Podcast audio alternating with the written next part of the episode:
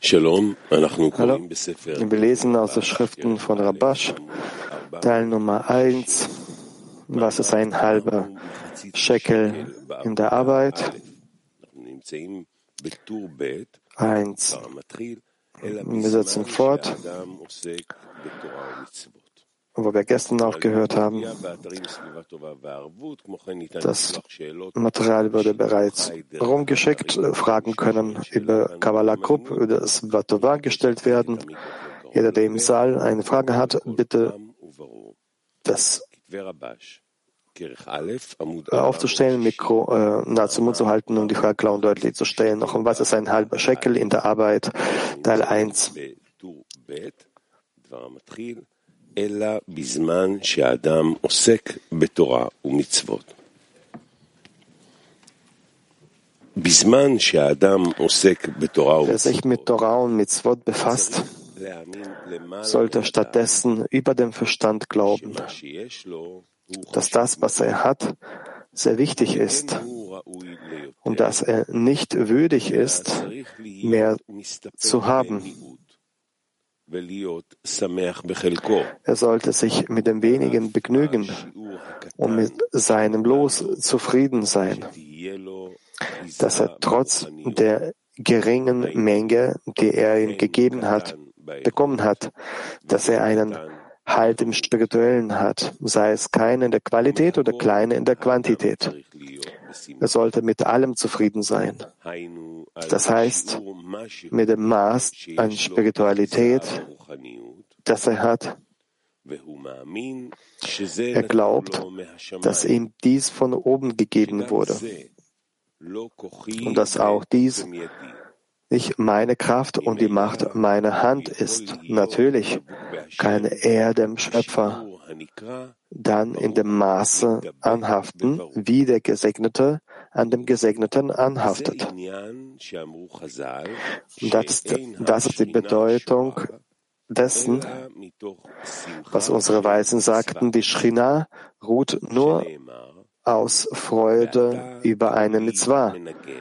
So wie gesagt wurde, nun bringt mir einen Musiker.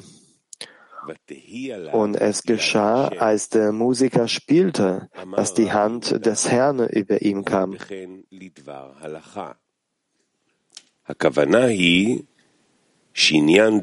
So ist mit der, den Worten des Gesetzes, das heißt, Dvekut muss eine Gleichheit der Form sein. Und daraus folgt, dass wenn der Mensch das Gefühl hat, verflucht zu sein, kein Platz für Dvekut ist.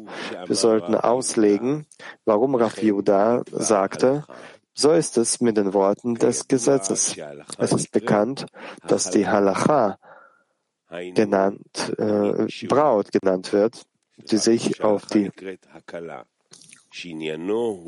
die sich auf die Annahme des Himmelreichs bezieht. Das heißt, die Annahme des Himmelreichs, die über dem Verstand steht, wird die Freude an der Mitzvah genannt. Und es gibt eine noch höhere Stufe, die die Inspiration der Shrina genannt wird. Und alles kommt durch die Freude. Anderenfalls ergibt sich für uns, dass einzig die Gesegneten an den Gesegneten anhaftet. Wenn er aber spürt, dass er verflucht ist, kann er sich nicht an die Gesegneten anhaften. In diesem Zustand bleibt er natürlich leblos. Und deshalb bedeutet es, wenn wir sagen, Gesegnet bist du, Ewiger, der ein Gebet erhört, dass wir dem Schöpfer dafür danken, dass er das Gebet erhört hat. Wenn der Mensch aber einen Mangel hat, weil er sonst keinen Platz zum Beten hat, befindet er sich in einem Zustand der Verfluchung. Wie kann er während des, wie kann er also während des Gebets Dvekut, Anhaftung mit dem Schöpfer haben? Wenn er mangelhaft ist, wofür? Dankt er ihm dann?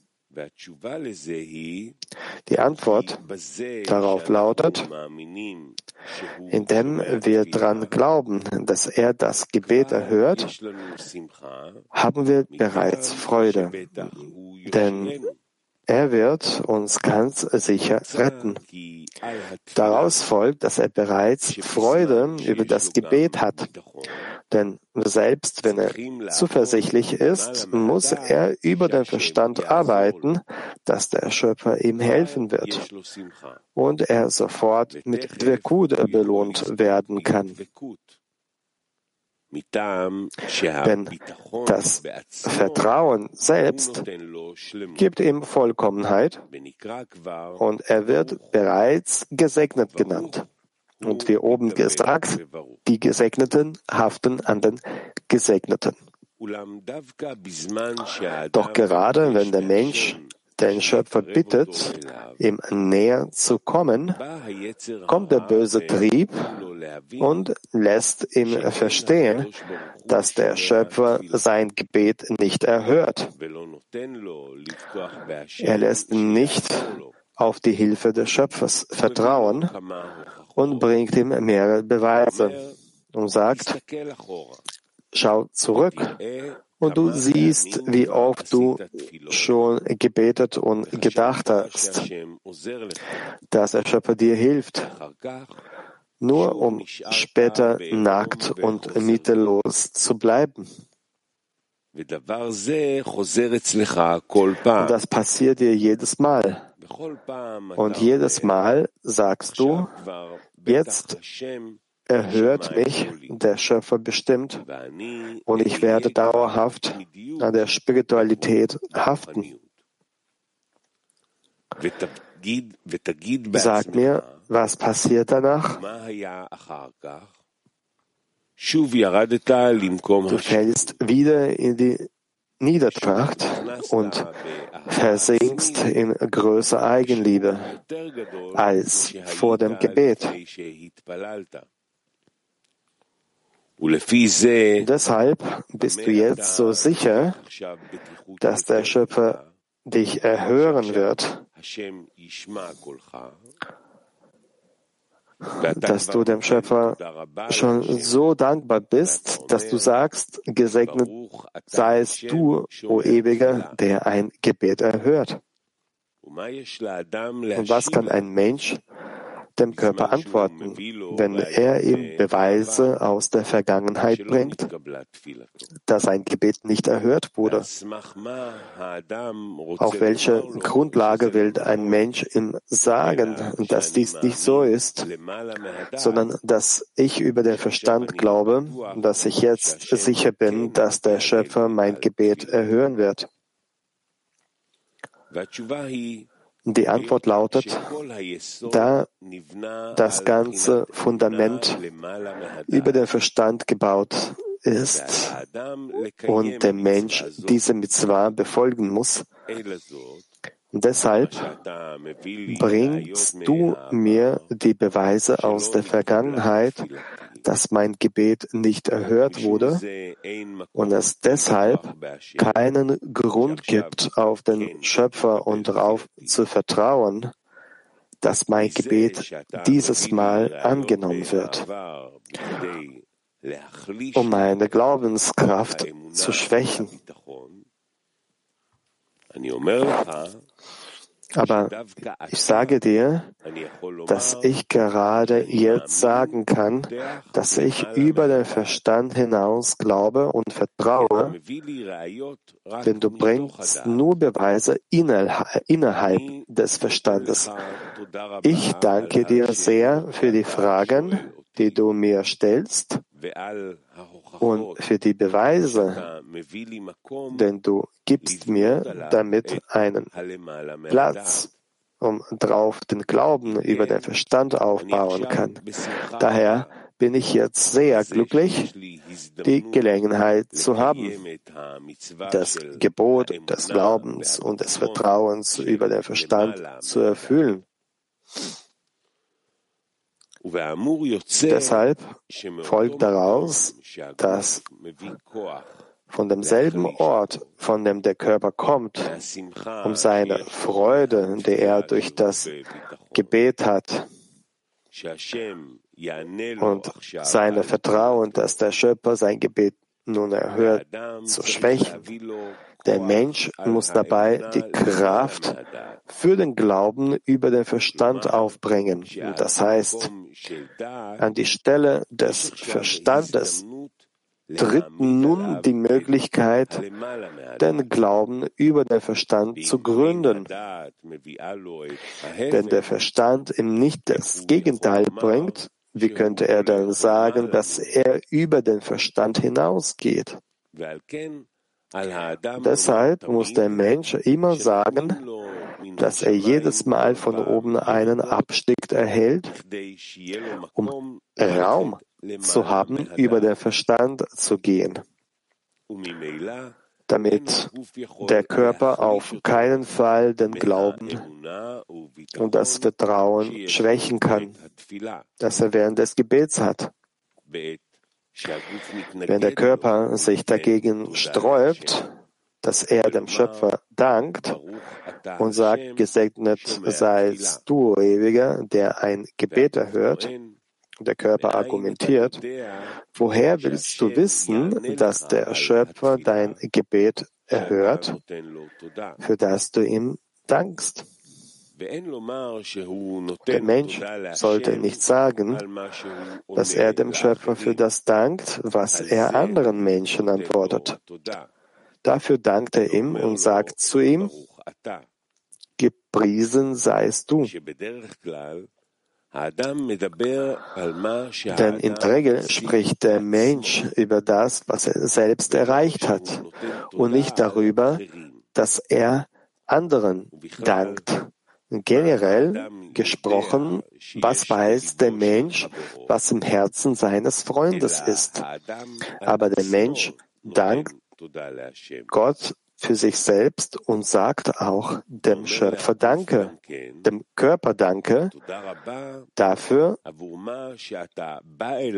was du mir mit, dafür, dass für das, was du mir mit berechtigten Ansprüchen bringst, dass ich jetzt die Gelegenheit habe, über den Verstand zu arbeiten, wie oben erwähnt. Und dies wird der, die rechte Linie, Vollkommenheit genannt. Und dies ist der Haupt, das Hauptprinzip, der der Mensch folgen sollte. Denn daraus schöpft der Mensch Leben, wie oben erwähnt. Dann befindet er sich auf der Stufe des Gesegneten. Und dies wird der Gesegnete haftet am Gesegneten genannt. Der Mensch kann jedoch nicht auf einem Bein wandeln, dem rechten Bein, das für die Vollkommenheit steht. Er benötigt auch das andere Bein, nämlich dem linken. Links bedeutet etwas, das der Korrektur bedarf, wo ein Mangel ist, der behoben werden muss. Es ist so, wie unsere Weisen sagten. Unsere Weisen sagten, die Linke soll immer zurückweisen und die Rechte äh, näher bringen. Wir sollten das so auslegen, das Rechts ist, wenn er, so arbeitet, dass das Rechte näher bringt, was bedeutet, dass es ihn näher an Dusha bringt. Er schaut und sieht, wie er der spirituellen Heiligkeit nahe ist. Und wenn er bei jedem Maß sehen kann, dass er der Dusha nahe ist, auch wenn er nur ein winziger Halt ist, freut er sich und dankt dem Schöpfer dafür und schaut nicht auf das Negative. Die linke stoßt ab, ist, wenn er auf dem linken Bein wandelt.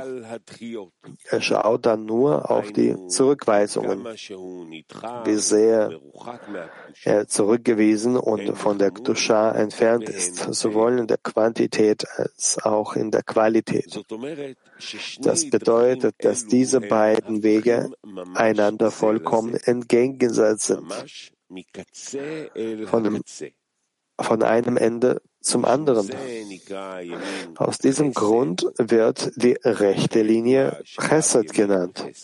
Denn bekanntlich ist die rechte Linie die Barmherzigkeit und sie wird auch Tag genannt.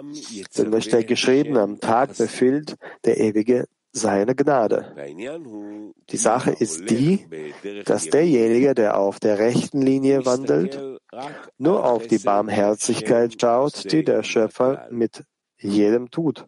Und wie er selbst Barmherzigkeit vom Schöpfer empfängt.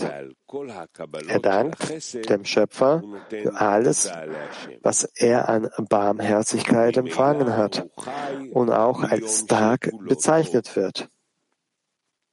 Denn wenn er die Barmherzigkeit spürt, die der Schöpfer ihm erweist, freut er sich und hat etwas, wofür er dem Schöpfer danken kann. Doch wenn er auch auf dem linken Bein wandeln will, was also die Linke betrifft, haben wir gelernt, dass die Linke zurückstößt. Das heißt, wenn er sein Handeln kritisiert, wenn also etwas der Korrektur bedarf, kann er nur Ablehnung sehen, wie er von der Spiritualität abgestoßen wird und alle seine Gedanken, Worte und Handlungen in Eigenliebe versenken. Er kann keine Möglichkeit sehen, sich aus, aus, aus der Herrschaft des Körpers zu befreien, der ihn mit aller Macht kontrolliert. Und sobald er beginnt zu denken, dass er sich nicht, dass, dass es sich nicht lohnt, im Zustand des Empfangens zu bleiben, kommt der Körper prompt mit stärkeren Argumenten zu ihm, als er sie gewöhnlich sagte, als er ihm nicht gehorchen, sondern um des Gebens willen arbeiten wollte. Denn jetzt ist der Körper schlauer geworden und stellt schärfere Fragen.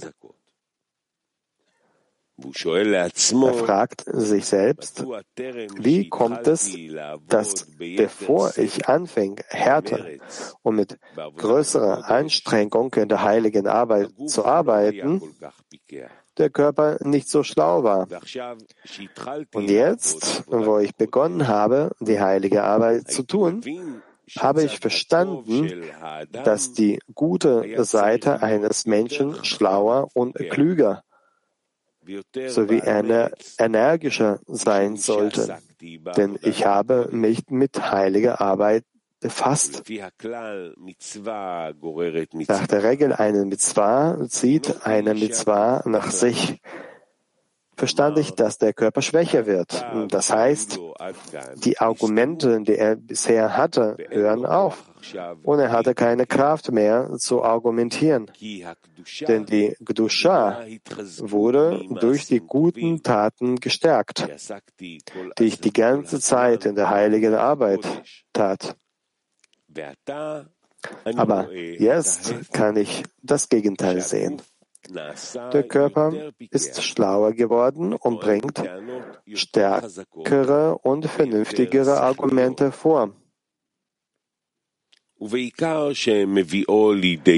was ihn am meisten verzweifelt lässt, ist, dass er sagt, es wäre besser für ihn, mit dieser Arbeit die Arbeit um des Gebens willen genannt wird, aufzuhören und wie der Rest der Menschen zu sein, ohne danach zu suchen, außergewöhnlich zu sein, das heißt, zum Normalzustand zurückzukehren.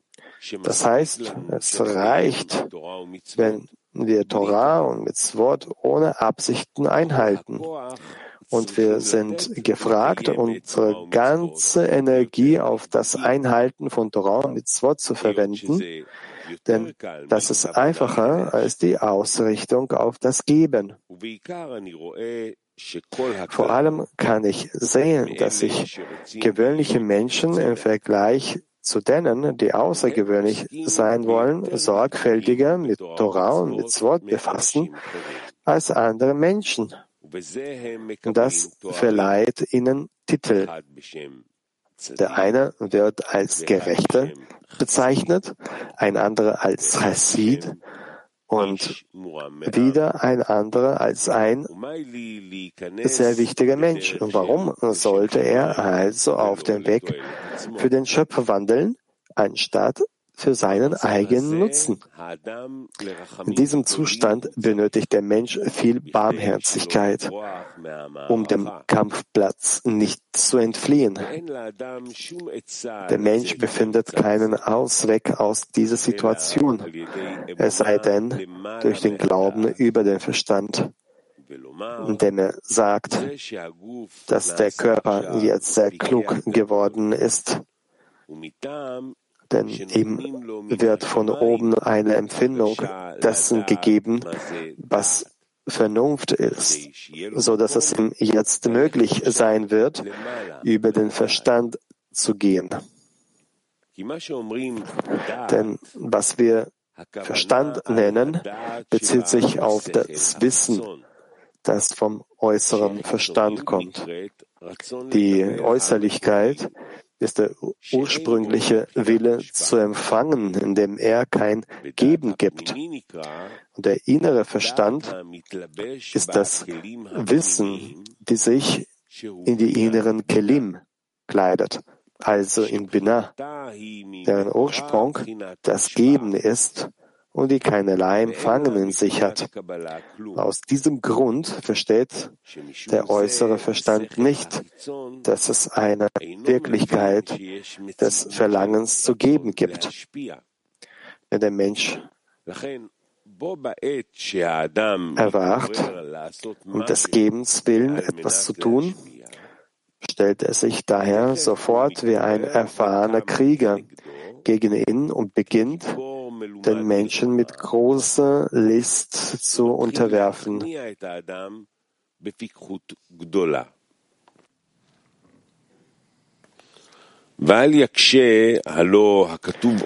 Und der Mensch sollte nicht einwenden, dass der versagte böse Trieb sei ein alter und törichter König. Warum sagen wir dann, dass er schlau ist?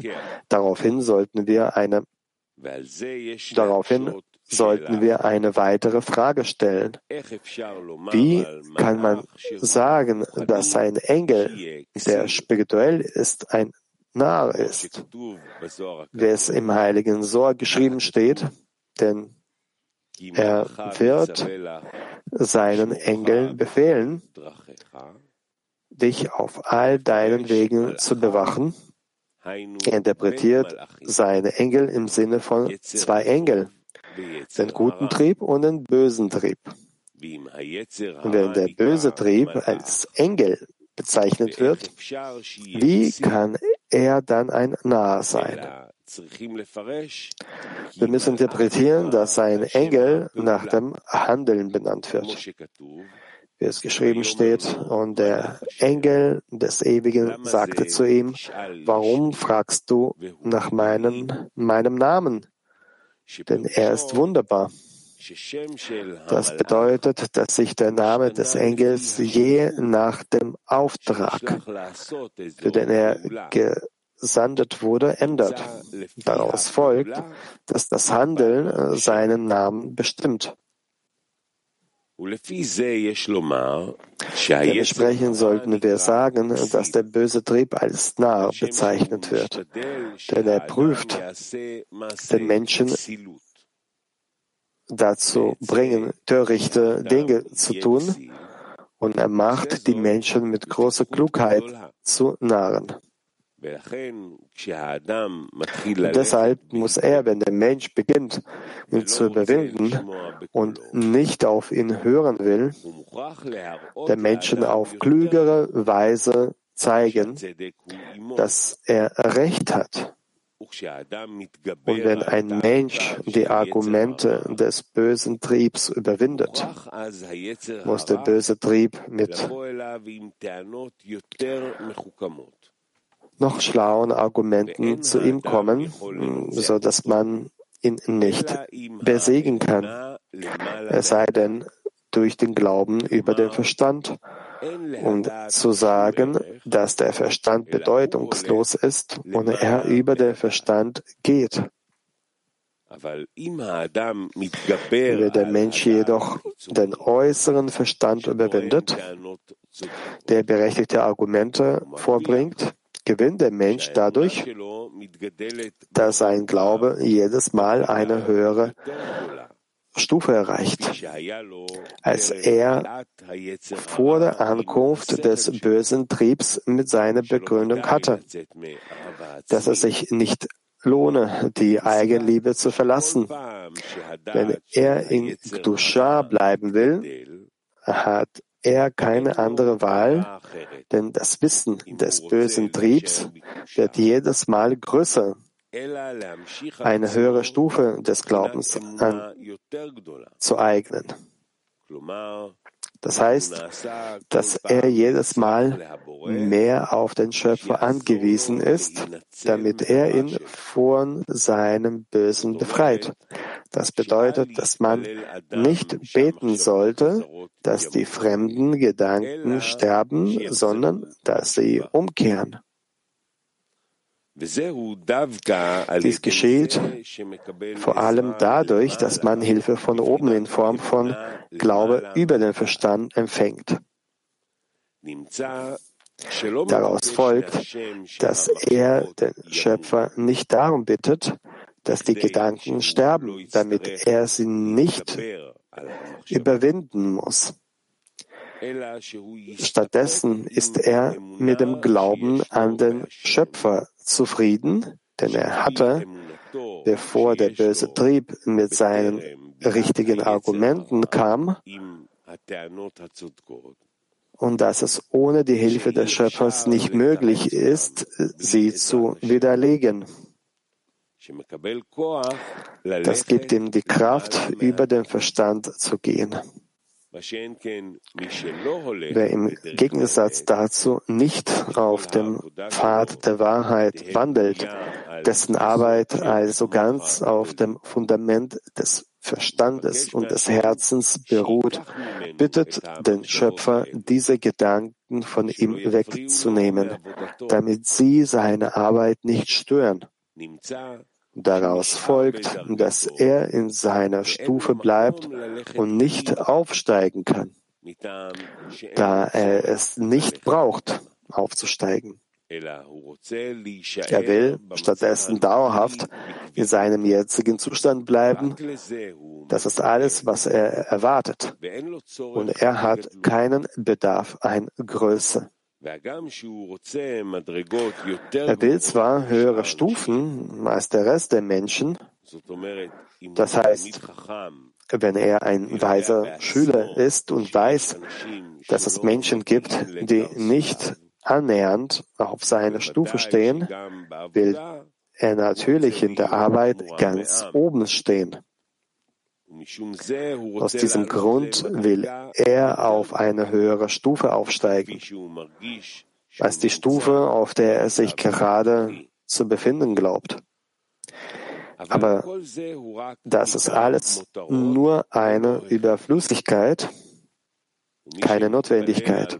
Jemand, der um Überflüssiges betet, kann nicht aus tiefstem Herzen beten, denn er weiß, dass seine Situation nicht so schlecht ist. Er kann sehen, dass es Menschen gibt, denen es schlechter geht als ihm, und er braucht nur Überflüssiges. Die Regel lautet, es gibt kein Licht ohne ein Kli. Und ein Kli bedeutet einen Mangel und einen Bedarf, den er stillen muss.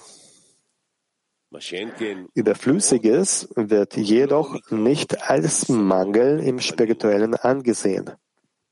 Und aus diesem Grund bleibt der Mensch, wo er ist, und hat keine Möglichkeit, sich zu bewegen. Anders ist es bei jedem, der auf dem Pfad der Wahrheit wandelt und der Verstand und, und Herzen arbeiten will. Wenn der Körper zu ihm kommt und anfängt, ihn anzugreifen, warum er von dem Allgemeinen weg, dem jeder arbeitet, um zu empfangen, abweichen will. Und nachdem der Mensch ihn jedes Mal überwunden hat, kommt er mit stärkeren Argumenten zu ihm. In diesem Zustand bittet er den Schöpfer nicht darum, ihm seine Argumente zu nehmen, sondern er bittet den Schöpfer um Umkehr.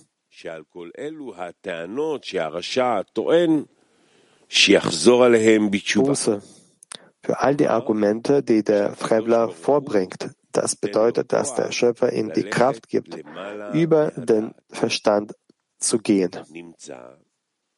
Daraus folgt, dass er den Schöpfer nicht um mehr Kraft bittet, denn er will einfach ein Jude sein, der an den Schöpfer glaubt. Und das bringt ihn auf die Gedanken, die den Weg des Schöpfers und alles, was mit Dusha zu tun hat, verleumden.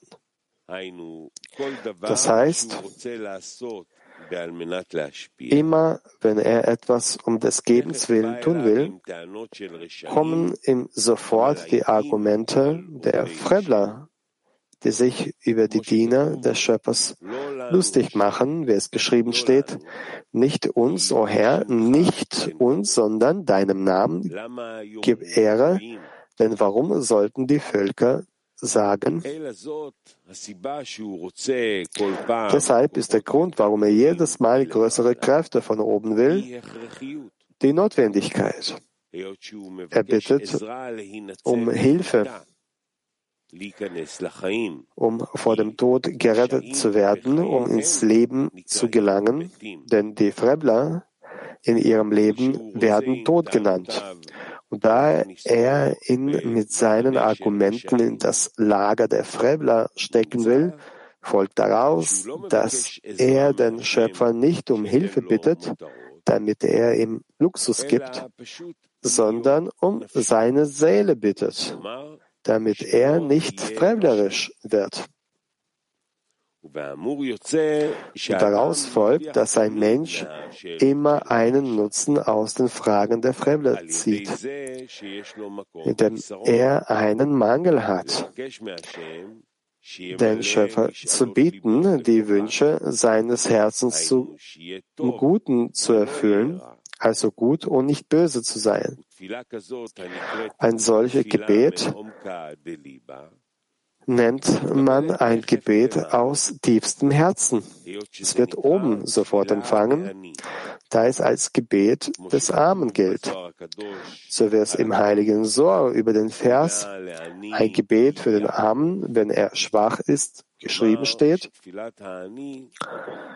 in dem es heißt, dass das Gebet des Armen alle anderen Gebete verzögert, da sein Gebet vor allem anderen Gebeten empfangen wird. Der Grund dafür ist, dass dies für ihn kein Luxus ist, sondern er will einfach leben und nicht wie einer sein, der tot ist. Denn die Fremdler werden in ihrem Leben tot genannt. Das ist die Bedeutung dessen, was geschrieben steht. Der Ewige ist nahe allen, die ihn in Wahrheit anrufen. Wir sollten auslegen, dass der Ewige nahe ist, um diejenigen zu retten, die suchen und auf dem Weg der Wahrheit wandeln wollen, der um des Schöpfers willen heißt. Das heißt, Sie sehen, dass sie nicht in der Lage sind, die Eigenliebe zu überwinden und die Arbeit um des Gebens willen auszuführen. Und bittet den Schöpfer, ihnen zu helfen, den Körper zu überwinden. Das heißt, sie bitten den Schöpfer nur um eines, um etwas für den Schöpfer tun zu können und vom ganzen Herzen sagen zu können, gesegnet sei unser Gott, der uns um seine Herrlichkeit erschaffen hat und nicht zum Nutzen des Körpers. Jetzt können wir verstehen, was unsere Weisen sagten. Der Mensch hat drei Partner. Den Schöpfer, seinen Vater und seine Mutter. Sein Vater gibt das Weiße. Weiße wird die rechte Linie genannt, die als weiß angesehen wird. Was bedeutet, dass da kein Fleck oder Makel ist, sondern einzig und alleine Vollkommenheit. Aber wie oben erwähnt, entsteht die Vollkommenheit aus der Wichtigkeit. Das heißt, er kann sehen, dass er Frevler hat, aber woher weiß er, dass er Frevler hat? Dies kommt von seiner Mutter, die als linke Linie bezeichnet wird. Was bedeutet, dass sie in der Form von der linken Linie Abpass. Wenn er seinen spirituellen Zustand prüft, kann er sehen, dass er nicht alle wünschenswerten Absichten hat, was bedeutet, dass sie alle um des Gebens willen, dass sie alle um des Gebens willen wären. Er kann vielmehr sehen, wie sehr er in Eigenliebe versunken ist. Außerdem kann er sehen, dass es für einen Menschen unmöglich ist, aus dieser Herrschaft herauszukommen, sondern dass einzig und alleine der Schöpfer ihn aus dem Exil befreien kann, so wie es bei der Erlösung aus Ägypten war. So steht geschrieben, ich, der Ewige, und unsere Weisen erklärten, ich und nicht ein Bote. Das heißt, einzig und alleine der Schöpfer kann aus der Versklavung der Eigenliebe befreien.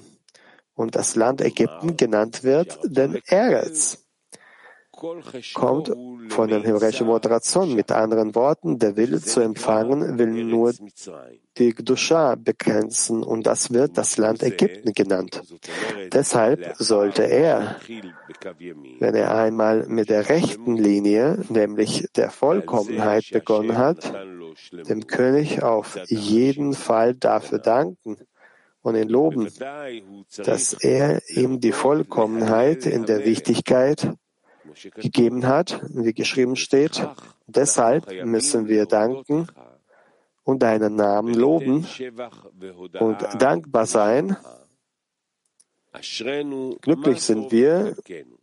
Wie glücklich sind wir? Wir sind glücklich, wenn wir aufstehen und am Abend in den Synagogen und in den Lehrhäusern. Danach gehen wir zur linken Linie die Mangel genannt wird. Das heißt, sie wird als Mutter bezeichnet, also weiblich ist und auf den Mangel hinweist, also auf das eigentliche Maß seiner Ablehnung des Verlangens zu geben. Das heißt, er kann sehen, wie jedes Mal, wenn er die Absicht zu geben in die Tat umsetzen will, der Körper ihn abstößt und er ihn nicht überwinden kann. Solch eine Situation gibt es Raum für ein Gebet, dass der Schöpfer ihm helfen möge, die, die Fähigkeit zu haben, sich zu überwinden. Anschließend kehrt er auf die rechte Linie zurück und sagt, dass er Vollkommenheit hat und ein großes Privileg besitzt, zumindest was das Handeln angeht. Obwohl der Dienst, den er für den König ausführt, aus einer Absicht zur Eigenliebe heraus geschieht, die Lolishma genannt wird. Dieser Dienst dennoch sehr wichtig für ihn, denn in jedem Fall dient er mit seinem Handeln dem König. Und da der König für ihn wichtig ist, kann er mit dem kleinen Halt in der Kedusha zufrieden sein. Daraus folgt, dass er durch die linke Linie nun einen Weg empfängt, um in der rechten stärker zu werden, um sich zu überwinden und zu sagen, dass er glücklich ist, dass er den kleinen Halt, den er in Dusha hat, schätzen kann. Das heißt,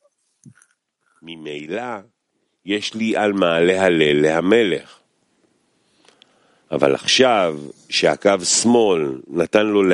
heißt, bevor er zu der linken Linie kam, dachte er, dass er tatsächlich in eine Vollkommenheit, aber es war eine unvollständige Vollkommenheit.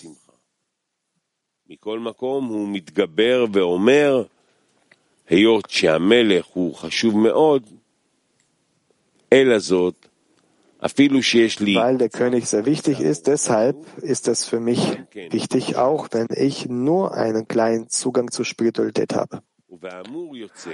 Und daraus folgt, dass der Link, die linke Linie ihm ständig ermöglicht, über die Größe und Wichtigkeit Gottes nachzudenken. Sonst hätte er keinen Grund, den König zu loben, denn er hätte nichts Wichtigeres in der Spiritualität, wofür er dankbar sein könnte. Deshalb verursacht der rechte Pfad, dass der linke Pfad für ihn jedes Mal größer wird. Der linke Pfad bewirkt also, dass der rechte Pfad wachsen muss. Und durch dieses Wachstum der Pfade, wenn sie zu einem bestimmten Maß kommen, bis klar wird, dass diese zwei Pfade völlig entgegengesetzt sind, gibt der Schöpfer dann die Seele, dann kommt der Mensch aus dem Exil heraus. Das heißt, der kommt, um sich zu reinigen, dem wird geholfen. Wie es im Heiligen so heißt, dass ihm seine Seele gegeben wird. Und das ist die Hilfe, die er vom Schöpfer empfängt. Bis hierhin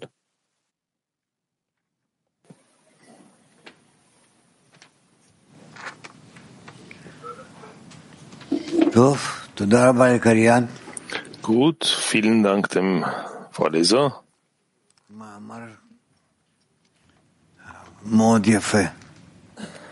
Das ist ein sehr, sehr schöner Artikel.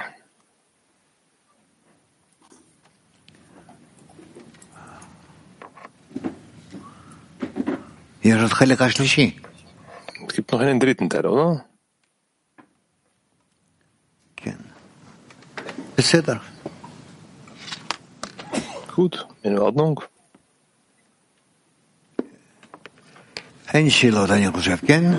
Ich denke, es gibt keine Fragen, oder?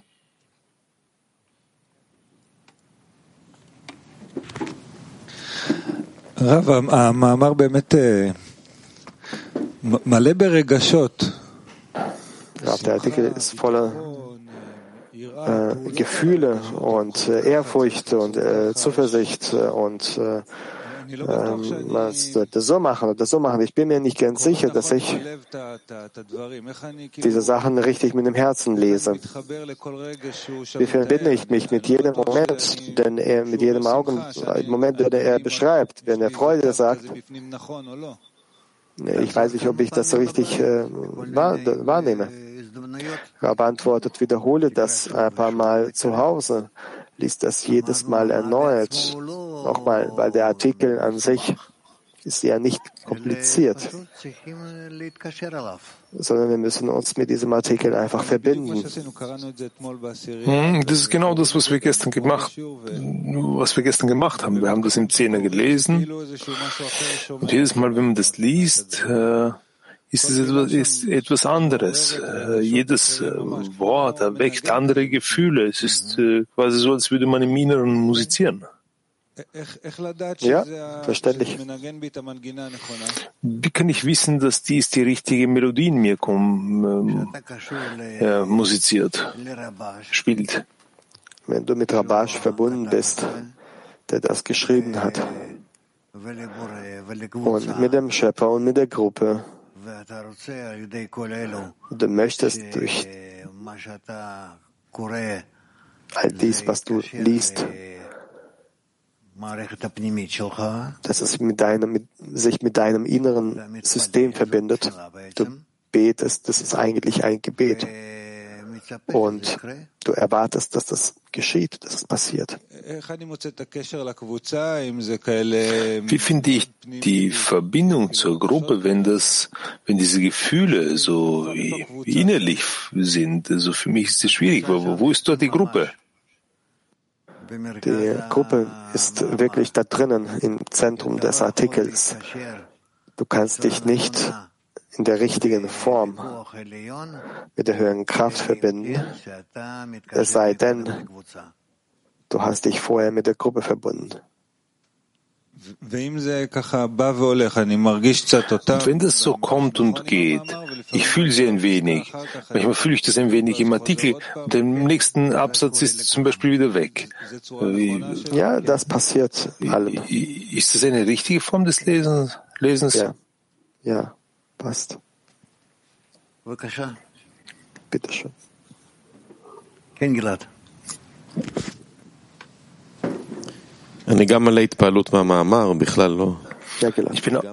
Ich bin, auch voller Begeisterung vor dem vom Artikel. Aber der, der Rabash gibt hier jedes Mal eine weitere Schicht äh, hinzu. Er sagt,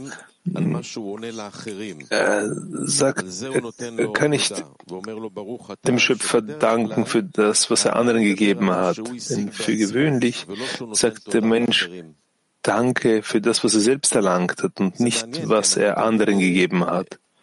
Und das ist sehr interessant. Zuerst mal ist es klar, was er sagt.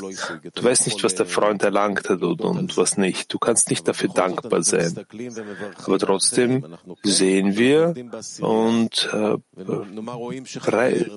äh, sprechen Lobpreisung für den, für den anderen. Denn wenn wir sehen, dass der Freund in Begeisterung ist, so haften wir ihm an, sind erfreut für ihn und das erweckt dich ja. Und deshalb da, da gibt es ja schon etwas, wofür wir für andere danken. Also warum unterstreicht er das hier?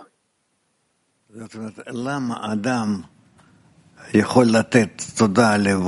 bedeutet, warum der Mensch äh, sich beim Schöpfer danken sollte, wenn er spürt, dass er den, die anderen hilft. Er sagt, äh, dass das nicht als Dank bezeichnet. Vielleicht kann der Vorleser das ein wenig nochmals vorlesen.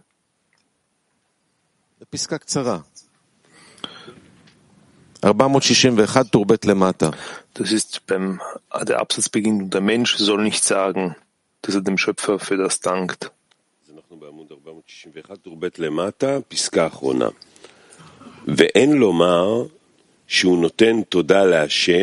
Und der Mensch soll nicht sagen, dass er dem Schöpfer für das dankt, was er anderen Menschen antwortet. Dafür dankt er ihm und sagt zu ihm, Gepriesen seist du. Denn in der Regel spricht der Mensch über das, was er selbst erreicht hat, und nicht darüber, dass er anderen dankt. Was weiß der Mensch überhaupt, was im Herzen seines Freundes ist? Aber der Mensch dankt dem Schöpfer für sich selbst und sagt auch dem Körper, Danke für das, was du mir mit berechtigten Ansprüchen bringst, da ich jetzt die Gelegenheit habe, über dem Verstand zu arbeiten. Dies wird der rechte Pfad Dies wird der rechte Pfad, also Vollkommenheit genannt. Und dies ist das Hauptprinzip, auf dem der, dem der Mensch folgen sollte. Denn daraus schöpft der Mensch Lebenskraft. Wie oben erwähnt, dann befindet er sich nämlich auf der Stufe, Stufe des Gesegneten. Und dies wird der Gesegnete haftet am Gesegneten genannt. Ja? Gilad sagt also, der Fokus ist klar. Nur wenn du den Segen erlangst, und wenn man auf der linken Seite geht, auch das wird als Vollkommenheit bezeichnet. Aber wenn man das bei den anderen sieht, warum wird das dann nicht als Segen bezeichnet? Das bist nicht du. Du fühlst ja nicht, dass du dich darin befindest. Ja, aber unsere ganze Arbeit ist doch im Zehner. Ich gebe wieder ein Beispiel. Jetzt sehe ich, dass ein Freund in Begeisterung ist. Äh, du selbst bist aber hier irgendwie ziemlich am Boden. Du siehst, ein Freund ist immer begeistert, kocht etwas für die Gruppe und du, du, du haftest ihm an und das zieht dich in die Höhe nicht nur dich selbst, sondern alle. Warum wird das nicht als rechts bezeichnet, nur als rechte Linie bezeichnet, sondern nur wenn du selbst etwas erlangst. Ja, das wird als die rechte Linie bezeichnet, die du erreichst. Warum? Warum? Weil er sagt, man sollte nicht sagen, dass er dem Schöpfer für das dankt, was der Schöpfer anderen Menschen antwortet. Deshalb frage ich, das ist alles. Verstehe. Was denkt ihr? Ja, bitte.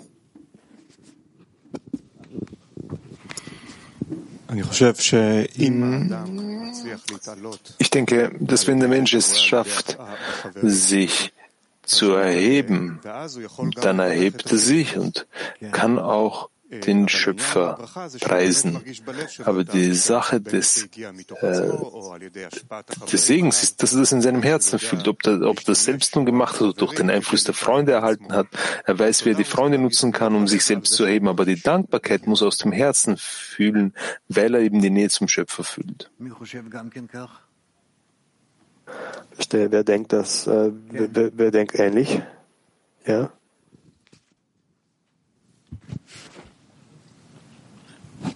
זה, זה מצב שאנחנו בתוך הסירייה ויש חברים ששמחים. Das ist ein Zustand, wo wir im Zehner sind und Freunde sind äh, glücklich darüber. Auch wenn ich hier in Niedrigkeit bin, ohne ich keine Stimmung habe, kann ich trotzdem äh, einen Lobpreis sprechen. Aber wenn ich, wenn ich mich in die Größe der Freunde integriere, so kann ich ebenfalls die Größe fühlen. Und das führt mich zu einem Segen, zu einer Lobpreisung.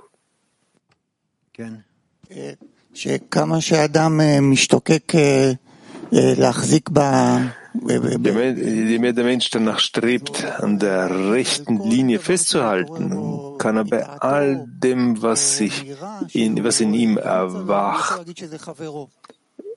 was in ihm, in seinem Inneren oder im Äußeren erwacht, kann er sagen, dass dies ein Freund ist das ihn, was ihn daran dazu führt, noch mehr an der rechten Linie festzuhalten.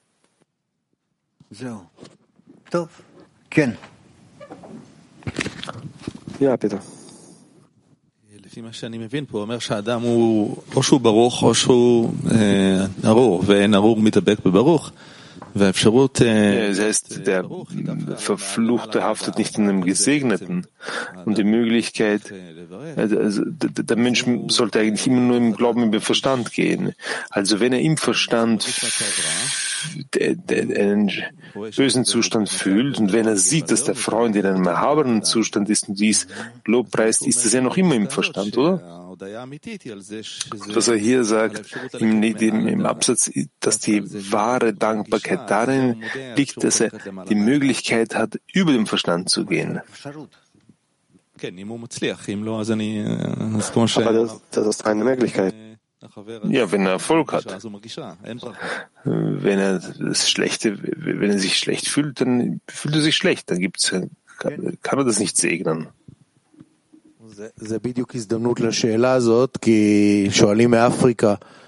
Das ist die Gelegenheit für die Frage, weil aus Afrika fragt man, was bedeutet, äh, was bedeutet der Artikel, wenn man sagt, man soll in einem, in einem kleinen Halt, selbst den kleinsten Halt, für den kleinsten Halten der Spiritualität danken? Nochmals, was bedeutet es, dass man in einen kleinen Halten der Spiritualität hat? Und wie kann man diese kleine, kleinen Halt überwinden und in vollkommener Anhaftung an, den, an die Spiritualität sein? Dadurch, dass ich äh, so aufsteige, dass ich so den Freund betrachte, dass der Freund Anstrengungen unternimmt. und gelangt zur Anhaftung mit dem Schöpfer und ich durch sein Beispiel mich auch daran anhafte und tue genauso wie er. In Ordnung? Ja, bitte. Was Sie sagen, bedeutet, dass ich von ihm ein Beispiel nehmen kann. Aber laut dem Artikel kann ich nicht dafür dankbar sein, für das, was der Freund erhalten hat. Das heißt, ich kann vom Freund ein Beispiel erhalten, entsprechend dem, was, mir, was ich sehe. Ja, das Gleiche tun und dafür danken. Ja, ich danke mir aber selbst, nicht dem Freund. Na, natürlich auch dann äh, für den Freund, weil durch den Freund, äh, der, dank der Freund bist du aus dem Zustand rausgekommen. Aber da kehren wir wieder zur Frage von Gilad zurück. Also ich lese das von hier. Für gewöhnlich spricht der Mensch über das, was er selbst erlangt hat und er dankt nicht für die anderen. Dank, äh, dann dankt er nicht den anderen. Er bedankt sich dafür, dass er ihn beeinflusst hat, so dass er jetzt in der Lage ist, auch aus dem Zustand rauszukommen. Äh, Gut. Ja, bitte. בדרך כלל כשאדם נמצא בירידה והוא רואה את הדוגמה שהחבר für gewöhnlich, wenn der Mensch in einem Abstieg ist und er sieht den Freund in Begeisterung, so stößt ihn das noch mehr zurück. Also kann es hier den Platz für ein Gebet sein, ergeben, dass er genauso wird wie der Freund, was, ihn, was ihm letztlich seinen Zustand seinen Zustand verändert. Aber er kann nicht sofort anhaften, weil ihn das zurückwirft, weil ihn das abstößt.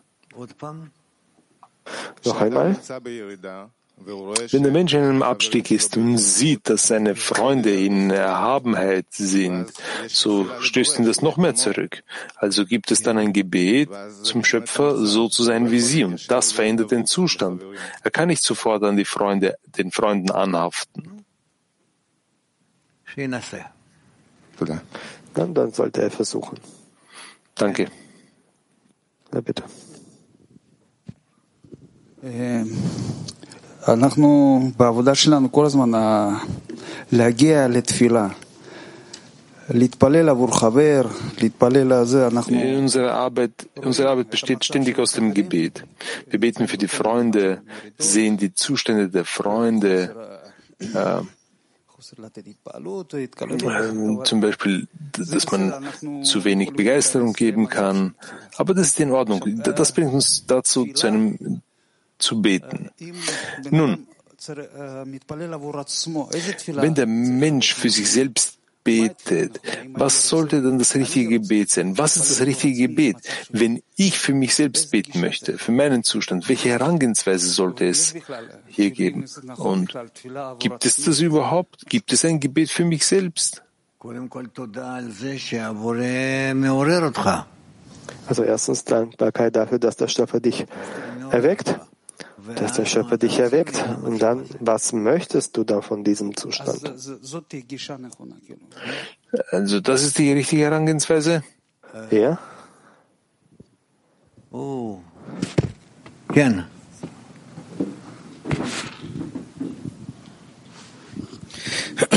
רב, יש מצב כאילו הפוך מזה, ש...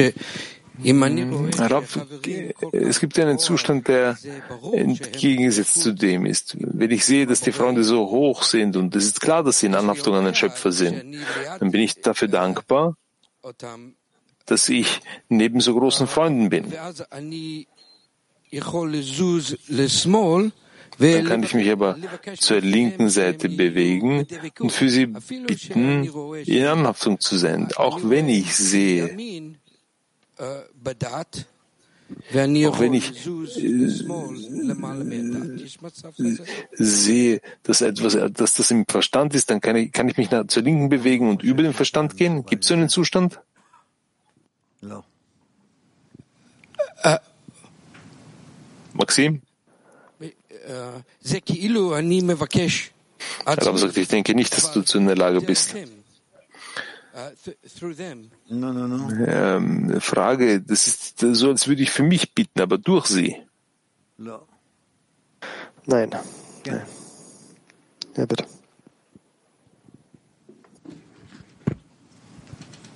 כן, תודה רב. הוא, הוא כותב פה הרבה פעמים במאמר את המושג למעלה מהדעת. Danke, Rav. Er schreibt hier sehr, sehr oft im Artikel diesen Begriff über dem Verstand. Können Sie uns bitte erklären, was über dem Verstand bedeutet?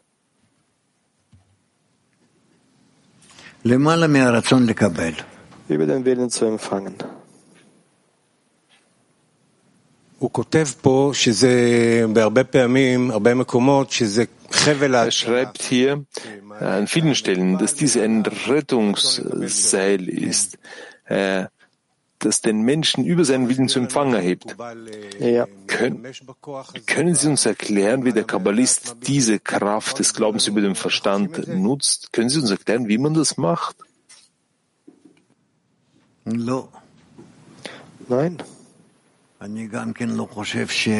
Ich denke auch nicht, äh, dass, äh, dass es eine Erklärung hat, sondern der Mensch sollte das finden, wer er sich erhebt über den Verstand.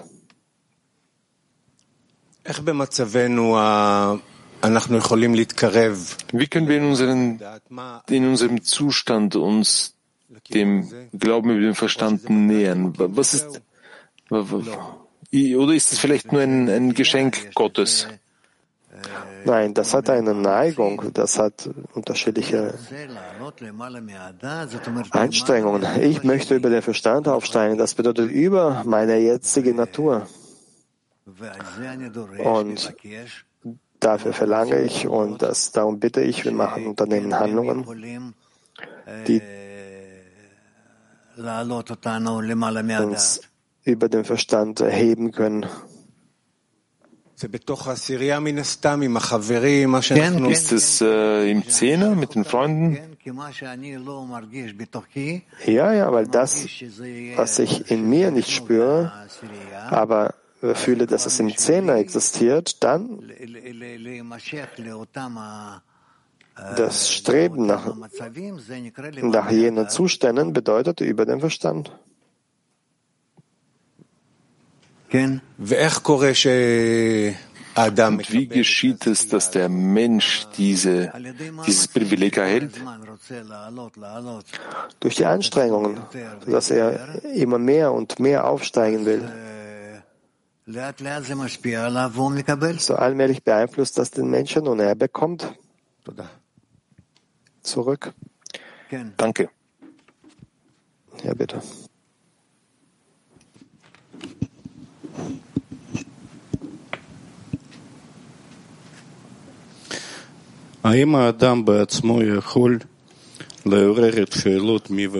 Kann der Mensch selbst die Fragen von wen, von wer und was erwecken? Und wie kann man diese, wie kann man diese, diese erwecken, um die Größe des Schöpfers zu enthüllen? Ob der Mensch selbst kann der Mensch die Fragen von wer ist der Schöpfer und was bedeutet diese Arbeit für euch zu äh, selbst erwecken?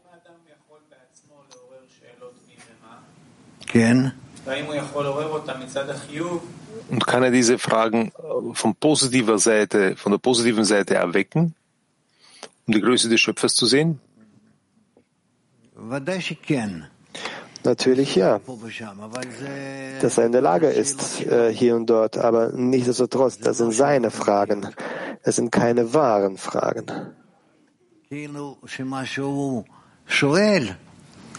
Ist quasi das, was er fragt.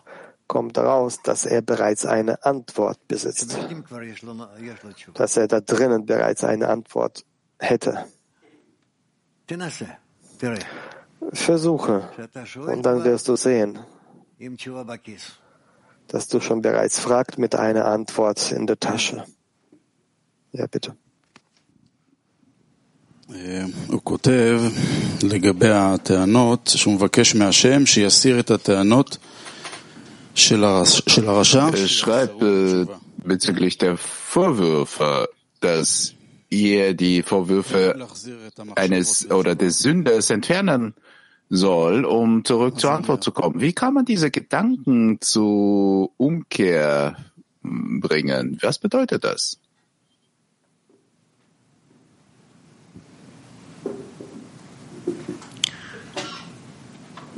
לסדר אותם, קודם כל. המחשבות האלו. מאיפה הן באות? Muss man zuerst ordnen, die Gedanken, von wo die kommen, für was. Wer stellt diese Fragen und wie kann man diese Fragen beantworten? Woher kommen sie? Wie kann man dann zur Umkehr zurückkehren? Woher die kommen, muss zurückkehren. Die Fragen kommen von einer höheren Stufe äh, bezüglich der, auf der wir uns befinden. Er setzt auch fort und fragt, er bittet beim Schöpfer, dass die Gedanken auch nicht äh, äh, nicht fallen, sondern zurück zur Umkehr, zur Antwort kehren, zurückkehren. Er will nicht, dass die verschwinden. Er will, dass die eine richtige Antwort bekommen und mit Hilfe dessen würde er aufsteigen.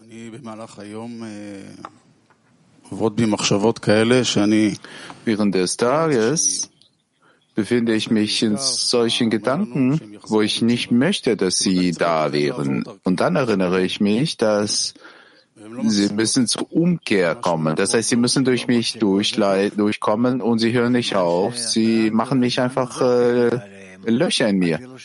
Das ist ein Zeichen dessen, dass du permanent dich damit beschäftigt bist. Du verstehst nicht äh, und du bist nicht bereit, die anzunehmen. Das hört gar nicht auf, das setzt sich weiter fort. Vertiefe dich mehr in diese. Geh durch die nicht durch so in so einer einfachen Form, sondern vertiefe dich in deine Fragen. Nochmal, ich, ich freue mich nicht darüber. Das geht die ganze Zeit so, hört nicht auf und ich will, dass das aufhört.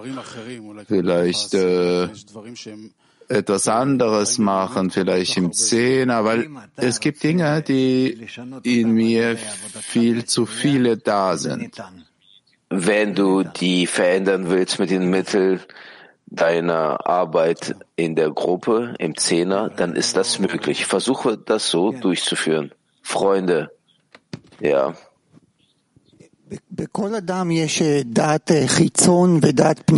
In jedem Mensch gibt es inneres Wissen und äußeres Wissen, so wie er schreibt hier. Das äußere Wissen, sind das Gedanken, die, die von oben kommen? Ja. Und das, was über, über dem Verstand sein kann, das ist das innere Wissen? Ja, sagen wir mal ja. Ja. Das, was das Verhältnis angeht, äh, bezüglich der Fragen der Sünder. Es gibt zwei Zustände. Der erste Zustand, schlag ihm die Zähne aus. Zweite, der zweite Zustand, dankbar sein für die Arbeit. Also wann sagt man Danke und wann nicht? Versuche das. Es gibt äh, keinen klügeren Menschen als einen Erfahrenen. Ist das klar?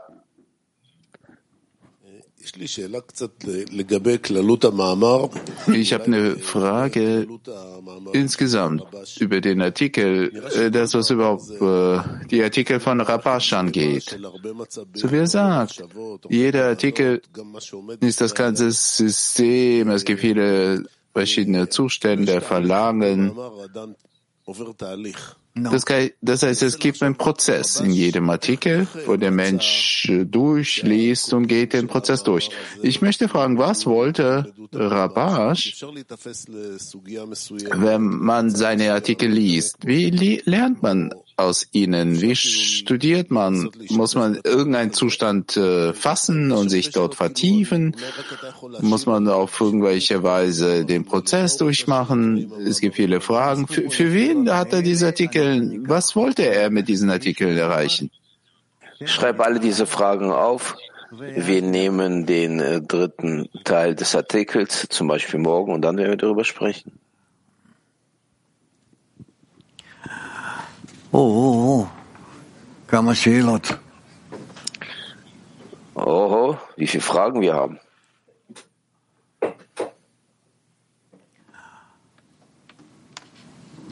Ken. Ja. No.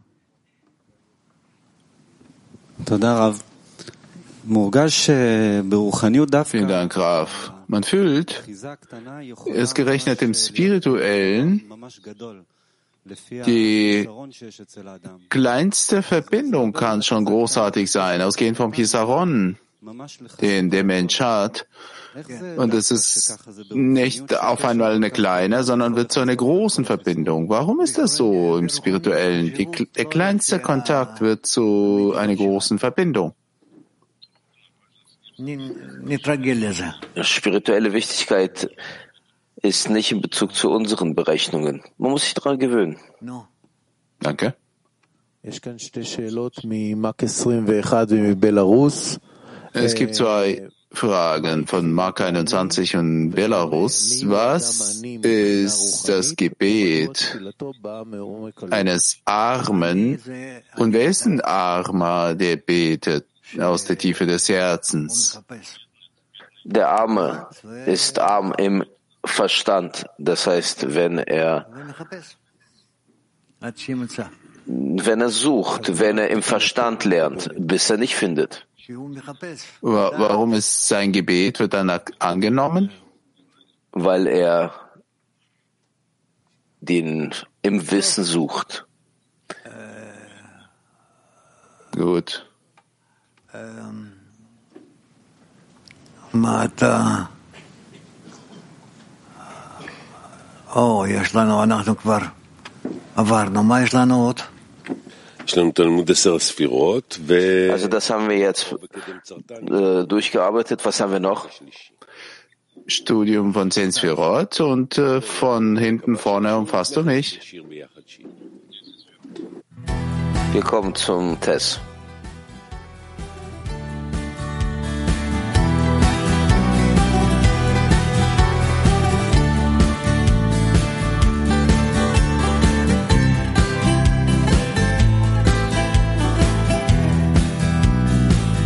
באתי לעולם הזה בכדי לדעת.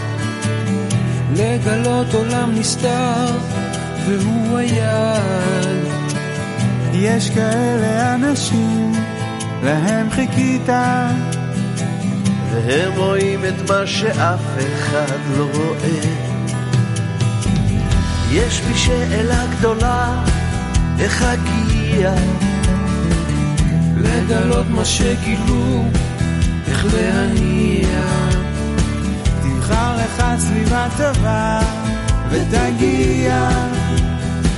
ותגלה לך עולם מושלם שנעלם. את עולמך תראה בחייך. את עולמך בחייך.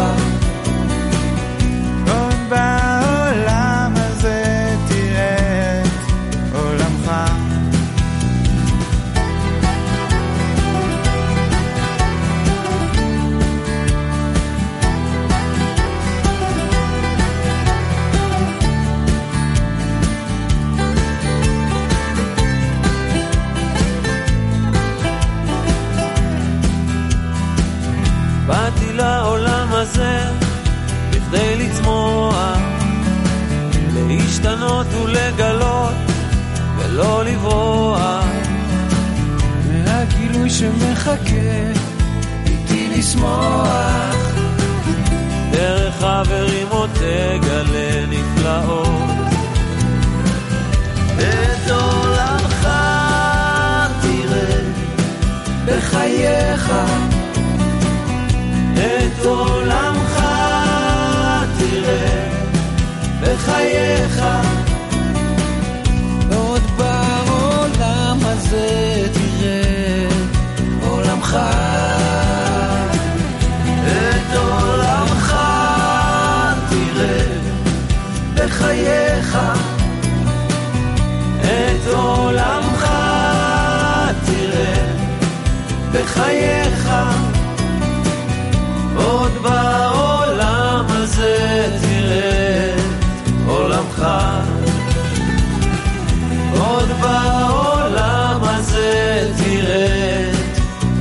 מחר